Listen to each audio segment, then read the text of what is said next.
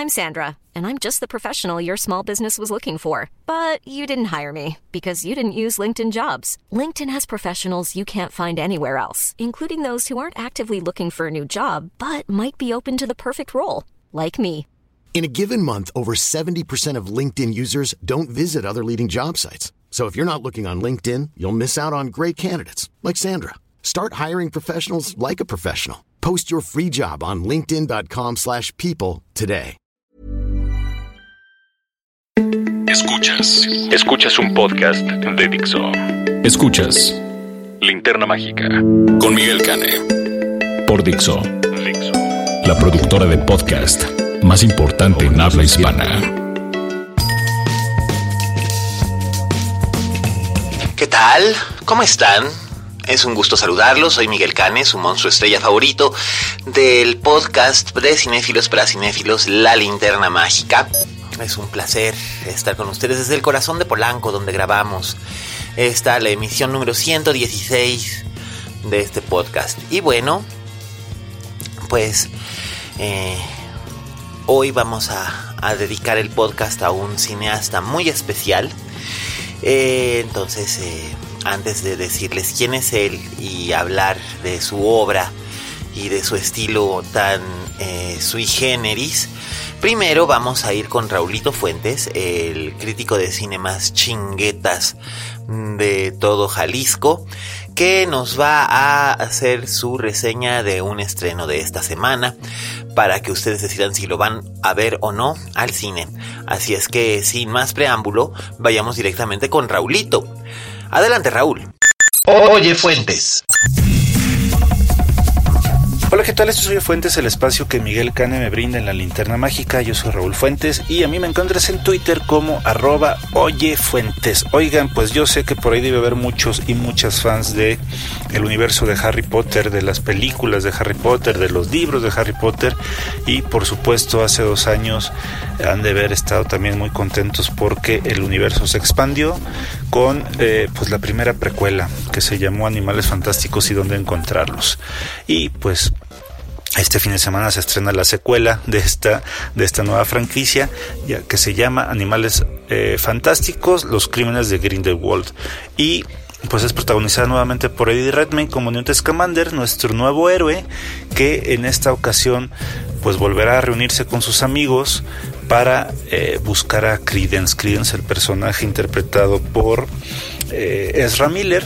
Y pues nada más, o sea, no me gustaría eh, ahondar muchísimo en la trama porque también sé que las personas que son muy fans de este universo pues quieren ir sin saber nada, ¿no? Porque también he escuchado por ahí que, hay muchas revelaciones, hay muchos spoilers y yo como la verdad es que no soy fan, la verdad es que no soy fan de esta, de esta franquicia, pues pues no, la verdad es que me da igual, pero, pero sí estoy tratando de, de no revelar demasiado. Digamos que la premisa es esa. Esta película es dirigida nuevamente por David Yates, es el mismo director de Animales Fantásticos y donde encontrarlos, y también es el director de las cuatro cintas anteriores de Harry Potter. Eh, yo creo que la Warner Bros. Eh, supo muy bien eh, lo que querían de este, de este realizador, porque pues bueno, es un realizador que se adapta, digamos, al molde del, del universo de Jackie Rowling. De hecho, él trabajó muy de cerca con, con, la, con esta escritora.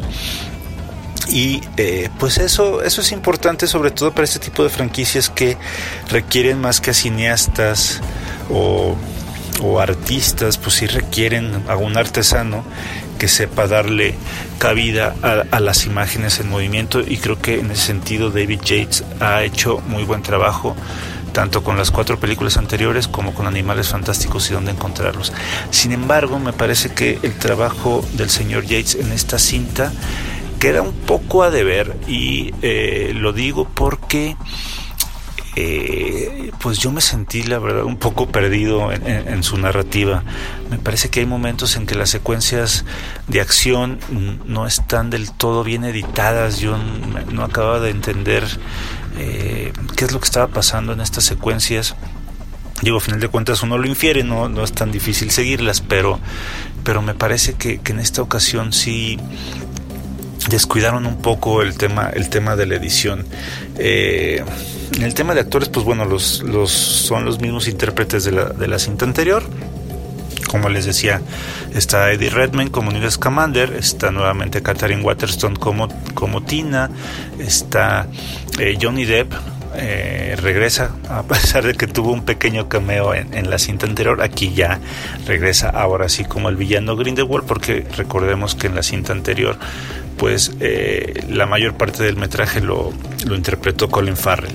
Y también está en esta cinta Jude Law. Jude Law interpreta el papel de Dumbledore, ya saben que es este eh, gran mago que es como, como el equivalente de Gandalf en El Señor de los Anillos, pues Dumbledore es interpretado por Jude Law y para los que sean muy fans seguramente querrán saber cuál es la relación entre Albus Dumbledore y, y Grindelwald, que es el villano de la cinta, que es el personaje que interpreta Johnny Depp, pero pues no se los voy a revelar obviamente porque pues ahí es donde está digamos como la, la carnita o el interés más importante eh, de esta cinta que pues eh, pues nos deja pues en claro que, que, hay más historias que contar, aunque no sé si necesariamente eh, haya, haya carnita o haya, o haya tela de donde cortar, porque a pesar de que la cinta dura dos horas 15, híjole, hay momentos en que de veras yo sentía que la narración no estaba fluyendo como debería,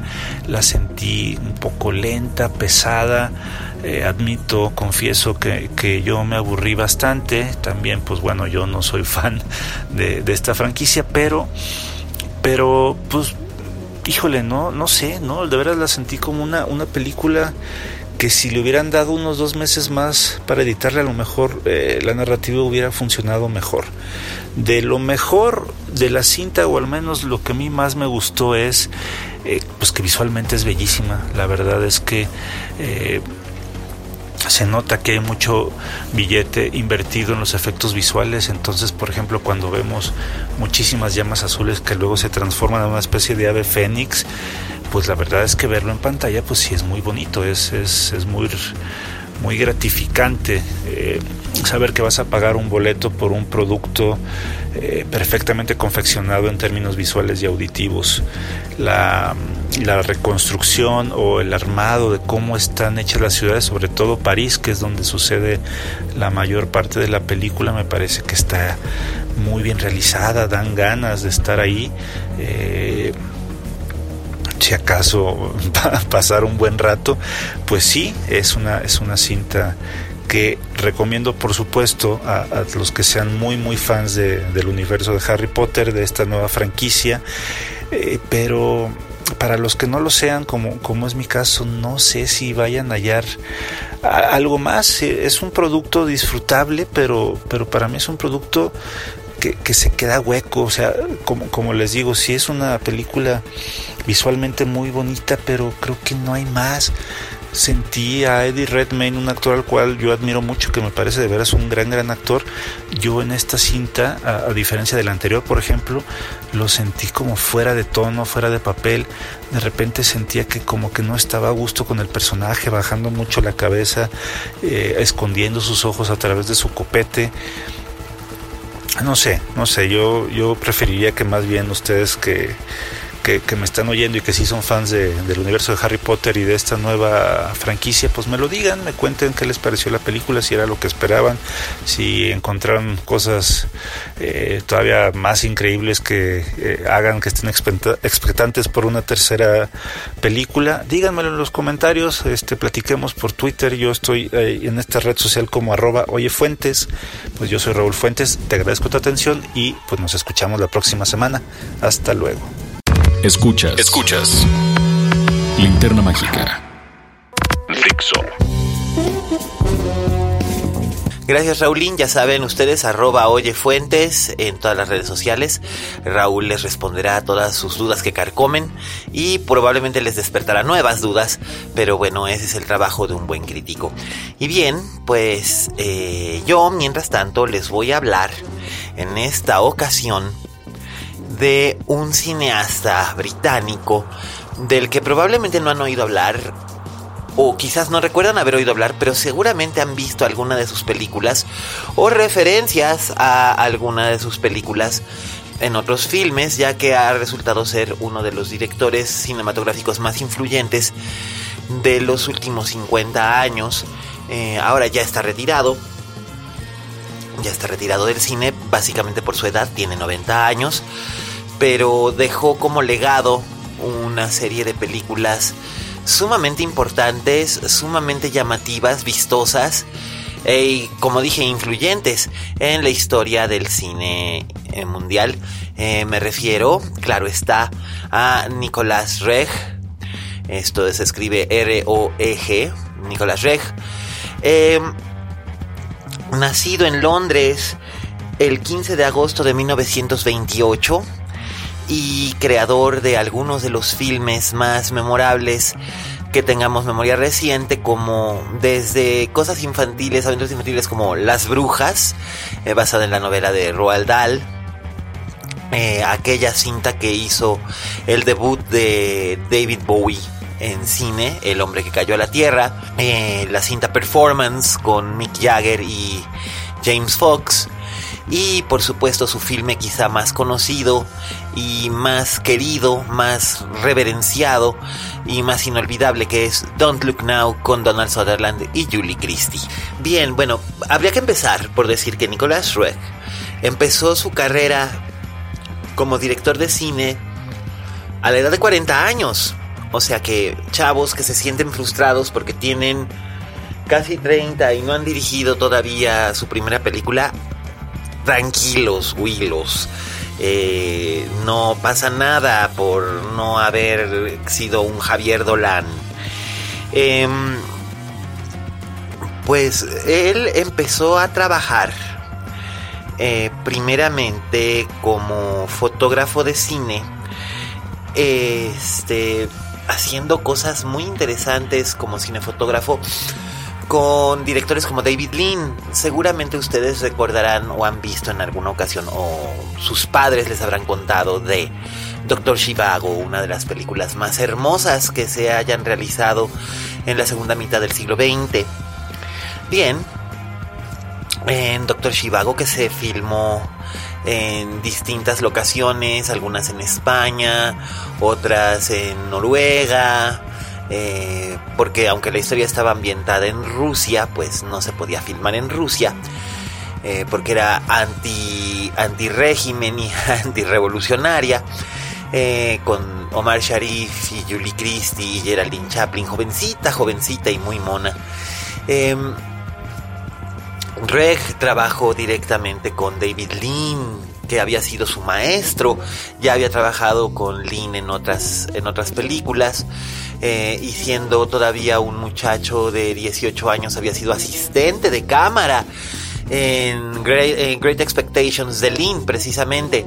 Podemos decir que la vida de, de, Nicolas Reg siempre fue el cine. Y también lo fue el crear imágenes muy únicas.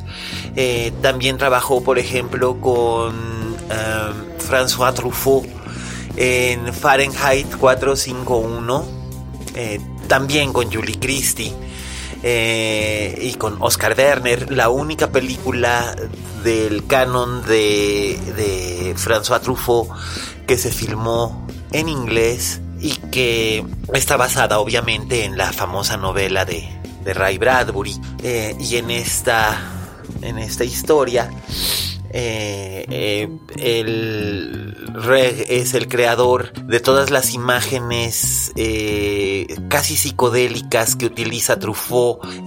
trabajaron muy de cerca para poder crear desde la secuencia de créditos que es toda recitada con, con, este, con antenas de televisión en distintas azoteas y distintos eh, giros utilizando, por ejemplo, eh, un monorriel o tomas, tomas muy arriesgadas desde arriba para describir una, una hoguera de libros. Vamos, Rex siempre fue como muy creativo en ese sentido.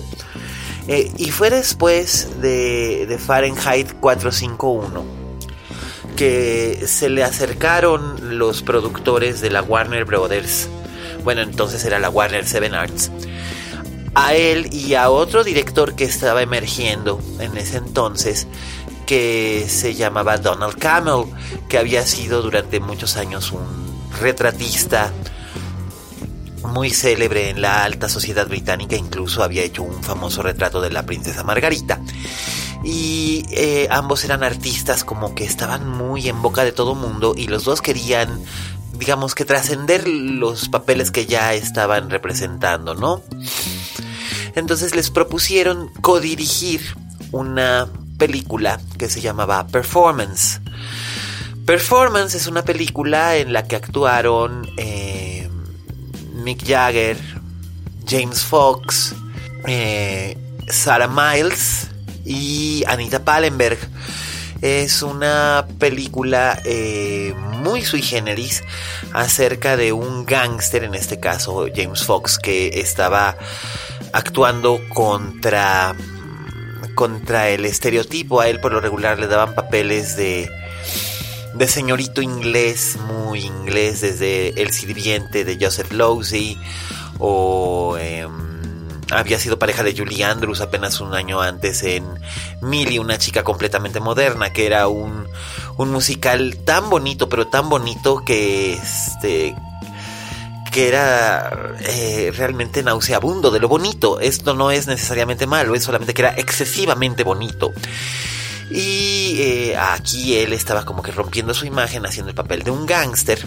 Y Mick Jagger interpretaba, oh sorpresa, a un cantante de rock que vivía eh, aislado del mundo con dos mujeres en una, en una casa en un barrio de Londres.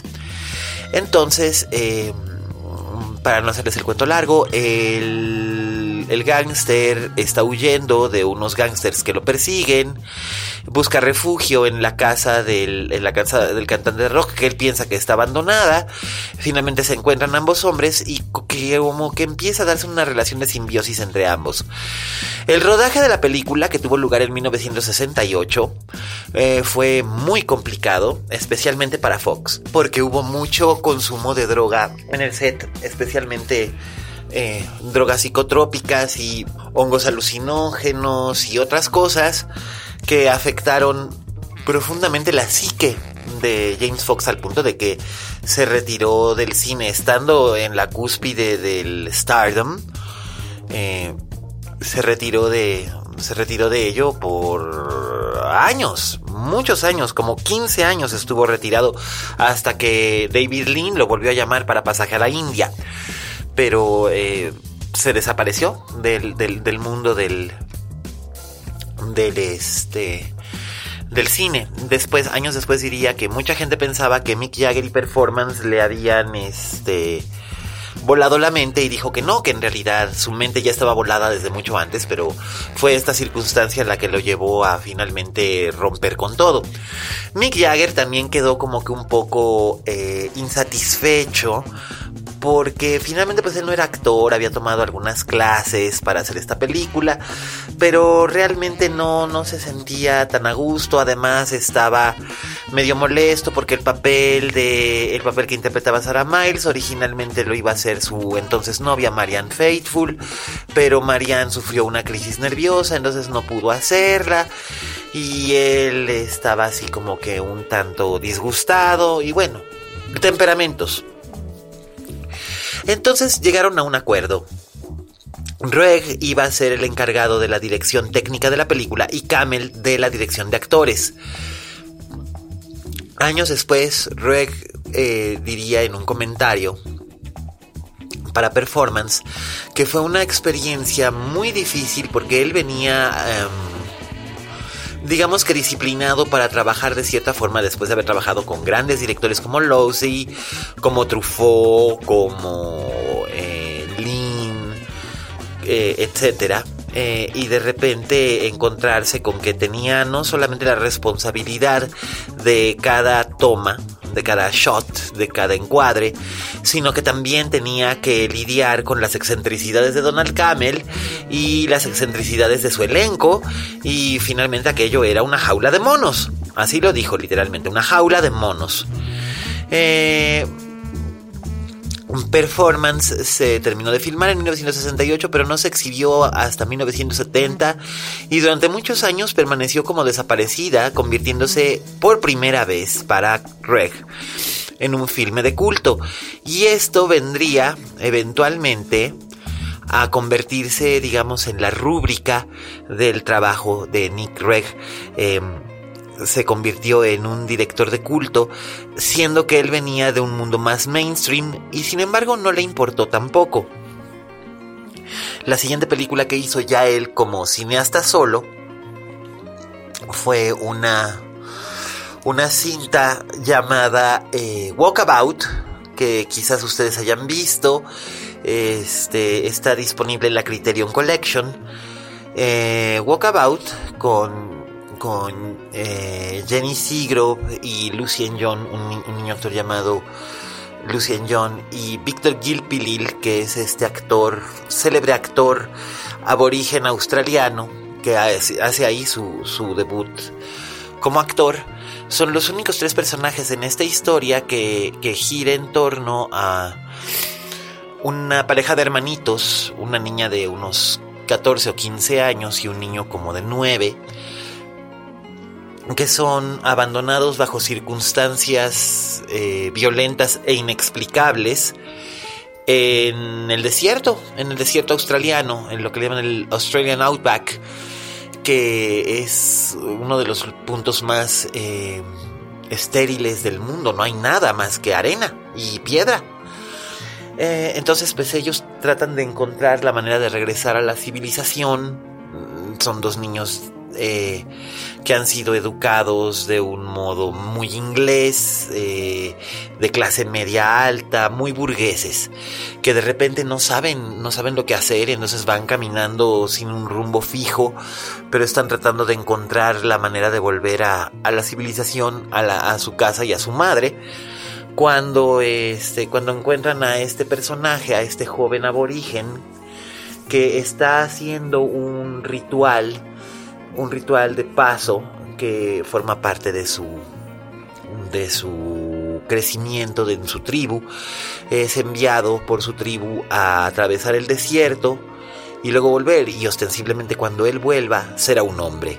El encuentro entre estos dos chiquillos y este jovencito resultará en, en cambios drásticos y dramáticos para todos ellos, pero principalmente en en una mirada muy intensa al contraste entre, entre las dos Australias, ¿no? Reg lo trabaja con un. casi, casi con una poesis, ¿no? Eh, eh, hace un trabajo limpísimo de fotografía. Eh, su selección de tomas es brillante. Eh, los chiquillos son espléndidos, espléndidos actores. Y por lo mismo, pues eh, hace una película que empezó a llamar la atención no solamente como una cinta de aventuras para niños, sino como una pieza de arte cinematográfico para adultos. Y también empezó a tener seguimiento de culto. Y eso nos lleva a la que es como dije antes, su película probablemente más conocida y más querida, y para mí es quizás eh, su trabajo más importante y es una de mis 10 películas favoritas de la vida, que es Don't Look Now. Eh, en español se le conoce como Amenaza en la Sombra o se le conoce como Venecia Rojo Shocking. Em, es una cinta de 1973 eh, realizada totalmente en locaciones en, en, Venecia, bueno, no totalmente, pero en su gran mayoría locaciones en Venecia, eh, protagonizada por Julie Christie, naturalmente tenían una gran, gran amistad y la siguen teniendo, y Donald Sutherland, uno de los actores más fascinantes de, de esa época y, de muchas épocas. Donald Sutherland me parece un tipo increíble, es uno de mis actores favoritos.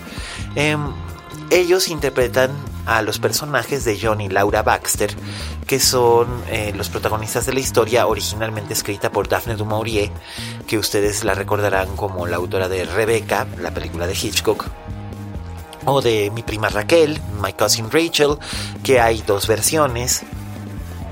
Eh, una de 1952 y otra del año pasado con Rachel Weisz, que por cierto es espléndida, o em, bueno, muchas otras, este, muchas otras historias.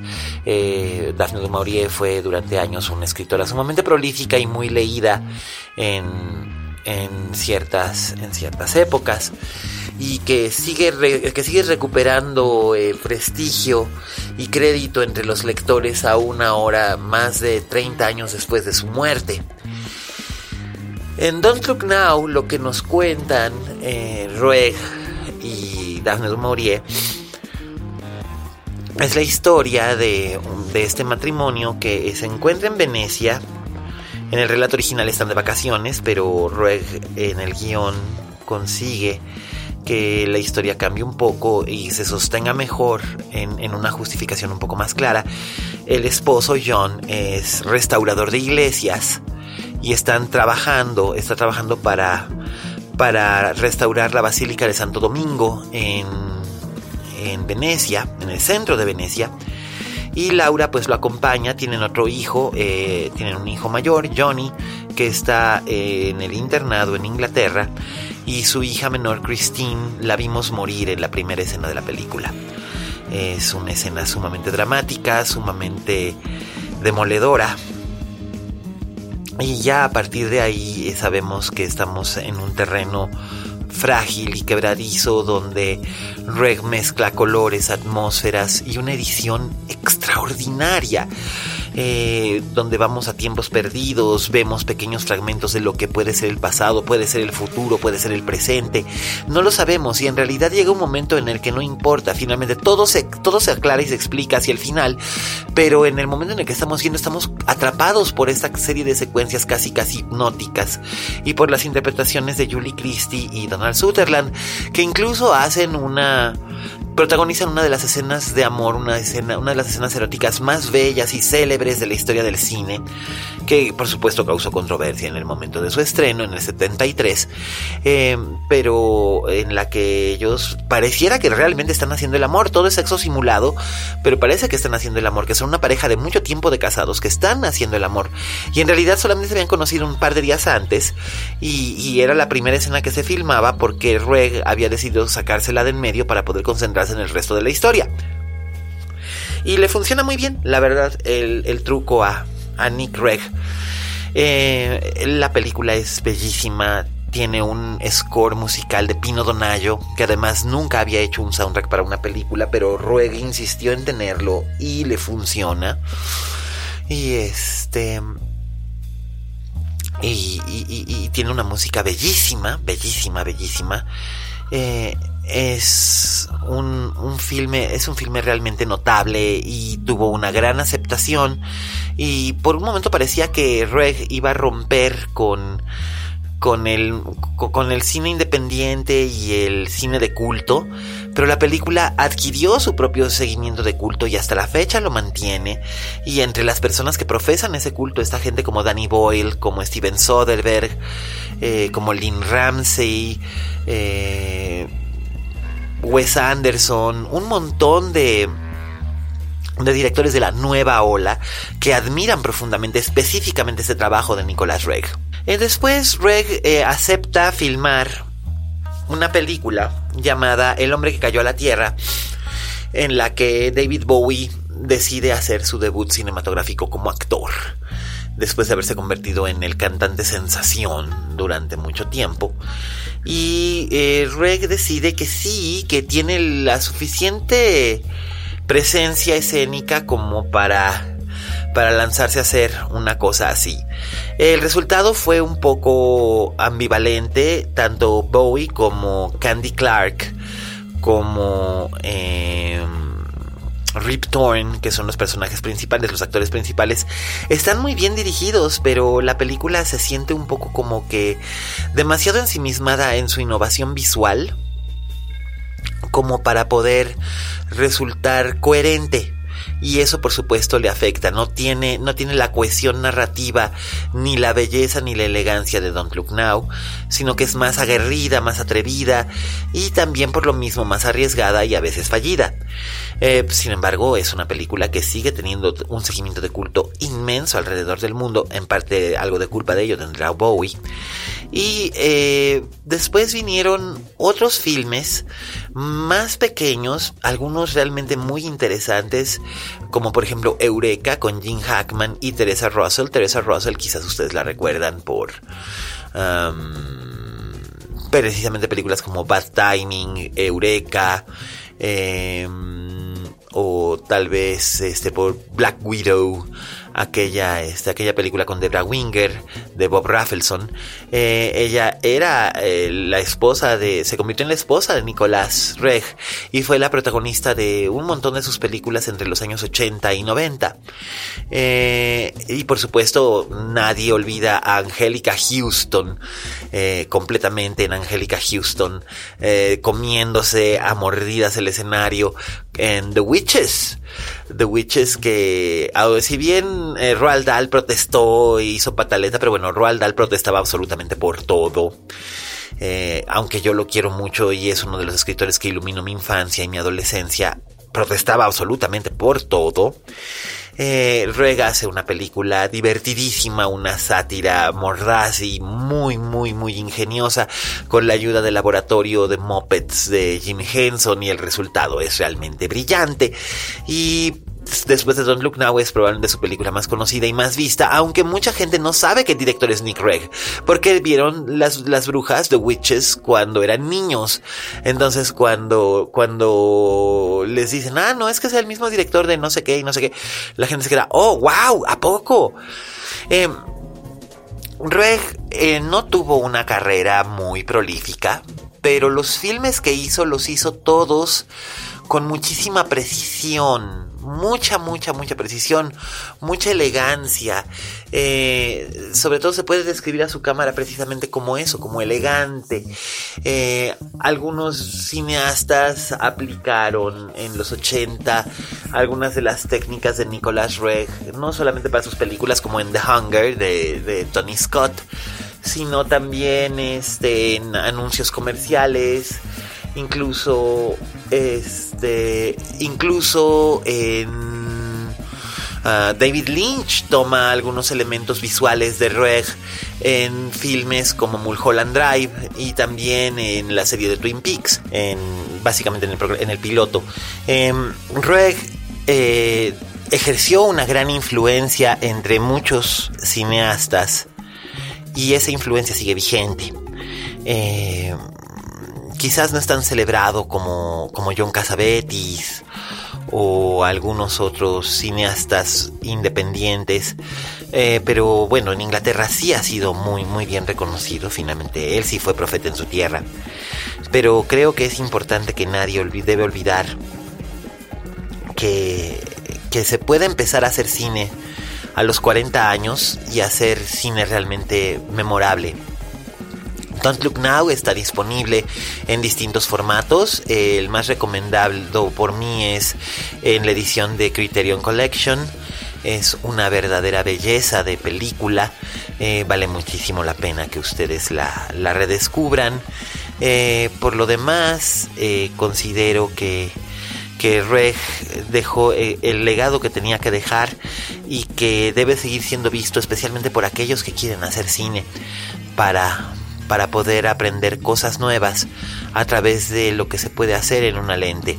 Y junto con Hal Ashby, sin lugar a dudas, Nick Reg marcó una época, aunque muy poca gente lo recuerde hoy en día. Y bueno, hemos llegado al final de la linterna mágica de esta semana, la número 116. Eh, como siempre quiero agradecer a todos los que nos escuchan. Eh, David Guzmán allá en Cancún, que él también le gustan las películas de Nicolás Reg. Eh, también a Sara Marcos en Asturias, a Liliana, David, Paulina y Luciano aquí en la Ciudad de México. A mis tocayos, Miguel Zarate y Miguel Ochoa. A mi querido Pablito Otero que es, es un espectador de primera en todo en todos los aspectos y, es y, tiene una memoria maravillosa especialmente para estas películas. Y sé que Las Brujas es una película que le gusta mucho. Eh, también a, Enrique González ya Enrique ya allá en, en Guadalajara. Y a, a Pipe a mi Pipe como siempre sabes que este que te agradezco siempre mucho todo y que este y gracias por estar ahí. Eh, también eh, quiero agradecer y saludar a Emiliano y a Trento que siempre nos escuchan y que este y que además son fans de estas películas tan raras que me ha dado por por reseñar y recomendar estos en estas en, en estas últimas semanas. Este yo sé que, disfrutan mucho de Don't Look Now y sobre todo de, The Wickerman de la que hablamos la semana pasada. Así que pues es un enorme placer eh, dedicarles este podcast. Eh, también quiero agradecer, por supuesto, a Vero en los controles, eh, a Fede en la postproducción, a Oscar en los textos y a Dani en la producción. Gracias por darnos Dixo. Así es que, pues bueno, esta fue la edición 116 de la linterna mágica. Utilicen el hashtag linterna mágica para hacernos sus comentarios. Eh, yo soy arroba alias Cane en todas las redes. Eh, si encuentran alguna película de Nicolás Reg eh, donde sea, en un botadero de películas o en alguna plataforma digital o en internet o donde sea, véanla, de verdad, véanla porque vale mucho, mucho la pena que le echen un ojo a este, a este gran director y, y tal vez descubran que muchas cosas que han visto en otras películas que les han gustado, él las hizo primero. Y bueno, yo soy Miguel Cane y recuerden. Como dijo la Betty Davis, en este negocio si no tienes fama de monstruo, no eres una estrella. Hasta la próxima.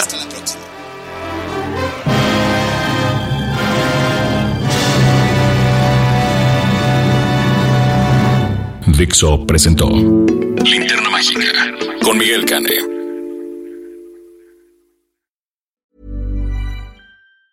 Planning for your next trip? Elevate your travel style with Quince. Quince has all the jet setting essentials you'll want for your next getaway, like European linen premium luggage options, buttery soft Italian leather bags, and so much more. And it's all priced at 50 to 80% less than similar brands. Plus, Quince only works with factories that use safe and ethical manufacturing practices. Pack your bags with high-quality essentials you'll be wearing for vacations to come with Quince. Go to quince.com slash trip for free shipping and 365-day returns.